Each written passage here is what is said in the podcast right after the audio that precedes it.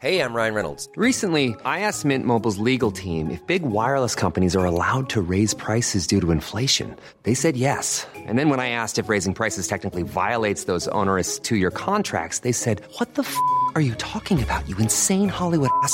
So to recap, we're cutting the price of Mint Unlimited from $30 a month to just $15 a month. Give it a try at mintmobile.com slash switch. $45 upfront for three months plus taxes and fees. Promo rate for new customers for limited time. Unlimited more than 40 gigabytes per month. Slows. Full terms at mintmobile.com. Heraldo Podcast, un lugar para tus oídos. Noticias del Heraldo de México. Este miércoles 3 de agosto, autoridades de la Ciudad de México informaron que el cadáver que ayer fue hallado en la calle Lago Saima, en la colonia Huichapan de la alcaldía Miguel Hidalgo, dentro de una camioneta en estado de descomposición, fue identificado con el nombre de Enrique Ramírez Torres, de 43 años, y era subdirector de Capital Humano en la Universidad La Salle, en el campus Condesa.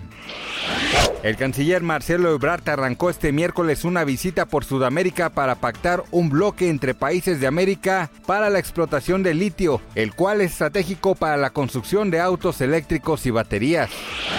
BTS podría convertirse en el primer grupo K-pop en presentarse en un mundial, aunque ya hay artistas que han participado en eventos deportivos de alcance mundial como los Juegos Olímpicos, al ser parte de la clausura. Además, los Idols lanzarán una canción para Qatar 2022.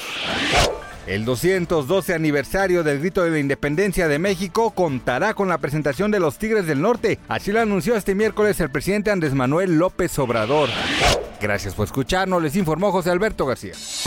Noticias del Heraldo de México.